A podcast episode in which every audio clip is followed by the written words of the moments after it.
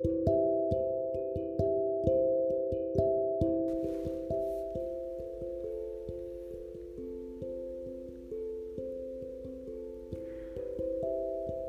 こんばんは。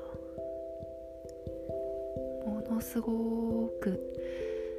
ものすごくお久しぶりです。えー前回は確か去年のいつだまだ虫の声がしていた頃に「はじめまして」って喋っていましたが、えー、5ヶ月も経ってしまいました。明けましておめでとうございますになってますね。ててあきです。どうも。お元気でしたか？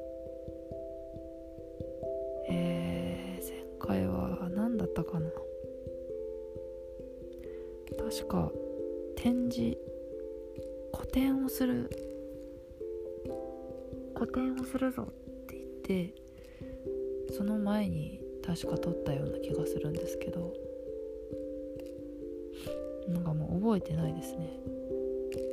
声の日記をつけようとゆるく始めたらゆるすぎて第2回目の声の日記が5ヶ月後の今日2月20日。日曜日のえー、午前今何時ですかね。午前3時をもうすぐもうすぐ3時だなってとこです。あの眠れない人に向けてなんかこうたわいのない話。私のその日常の記録を喋って放送しようと思っていたんですが。いやまさかこんなに緩く5ヶ月後に第2回やると思ってませんでした。もういろいろありましたね本当に。このポッドキャスト忘れちゃうぐらい いろんなことがありました。すいません本当に。いやまあ忘れ去られてると思うんですけど。はい。何何を話せばいいんだかね本当に、えーこれを今聞いてる人はもしかしたらこの放送が初めてかもしれないんですがあの第1回目がね一応あるんでよかったらそちらも聞いてみてください。えー、近況をお話しとこうかな。私はえっとちょうどその去年「ルイルイ」という個展をしていたんですが吉祥寺ハティフナットどんぐりギャラリーというかわいいかわいいツリーハウスのようなギャラリーでですね。そこで絵をねたくさん飾っていろんな人が見に来てくれたんですけど3日間短い期間の会期だったんですが、まあ、でもその辺りからもうずっと一回仕事を今までやっていた仕事を辞めてですね絵をとにかく描いてたんですけど。うん。今日今日今日まで仕事仕事というかもう絵を描くのが仕事だと思ってちょこちょこ描いていたんですがえー今年はですねその絵も描くもちろん描くんですけれどあのセラピストとしても働きたいなと思ってえーそうですね今年の目標を話すとセラピストと絵描きこの2本立てでこう生活をしていくというのを生計を立てるっていうのがあの一番土台の目標になってまして。もうもうちょっとしたらこのセラピストとして修行を始めるところです。働くんですけどね。最初はアルバイトで働くんですがあのゆくゆくはですねもう個人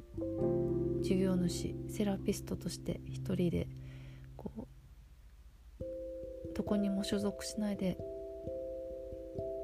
一人でやっていけるその身軽すごく身軽な出張出張タイプのどこでも飛んできますよっていう感じのあのセラピストに、ね、なりたくてですね。動き始めているところです。はい。もしかしたらこの放送を聞いているあなたと会うチャンスもあるかもしれませんね。まずはでも修行ですね。えっともともと私は10代の頃からですね。リラクゼーションスペースで働いていたのであの経験はねあるのでその勘を取り戻しつつ新しい技術をあの伝授してもらいつつやっていこうと思ってます。絵を描くことはすごく好きでもう一生続けようって思っているんですがその自分の手を使っていろんな要因で疲れ切っている人元気が出ない人眠れない人辛いしんどい思いをしてる人をですねちょっとでも楽にしたいなっていうのとその日頃のその気をつけることというか日頃自分の体をねすごく大事にする癖を癖っておかしいか。その自分自身の体を慈しむような習慣と言えばいいのかな。なんか疲れてる人はすごく自分の体をこう痛めつけてることに気づいてないっていう気づいているけどどうにもできないって人がやっぱりたくさんいるなって今までいろんな人と出会って関わって思ってきたのでなんか自分がこう得意とする本当はすごい好きだ好きな仕事なのでセラピスト。の仕事もすごく素晴らしいなと思うので自分が一番やりたいようなやり方でやっていこうと思います。はい。なんかこう決意表明みたいな放送になっちゃった。そう。私自身も今 生活リズムが狂狂いまくっていてですね。あ眠れなかったりするんですけどそうそれでこのポッドキャストの存在を思い出したという。はい。なんかちゃんとしたものを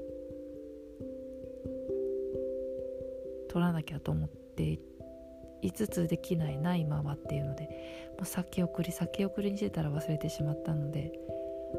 ととにかく何もう何でもいいからちょっともうもうちょっと頻度を上げてですね喋ろうかなと思いますあの記録を。取っていこうかなと思います。えー、もう独り言ですね本当にねこんな放送を聞いていただいたあなた本当に本当にありがとうございます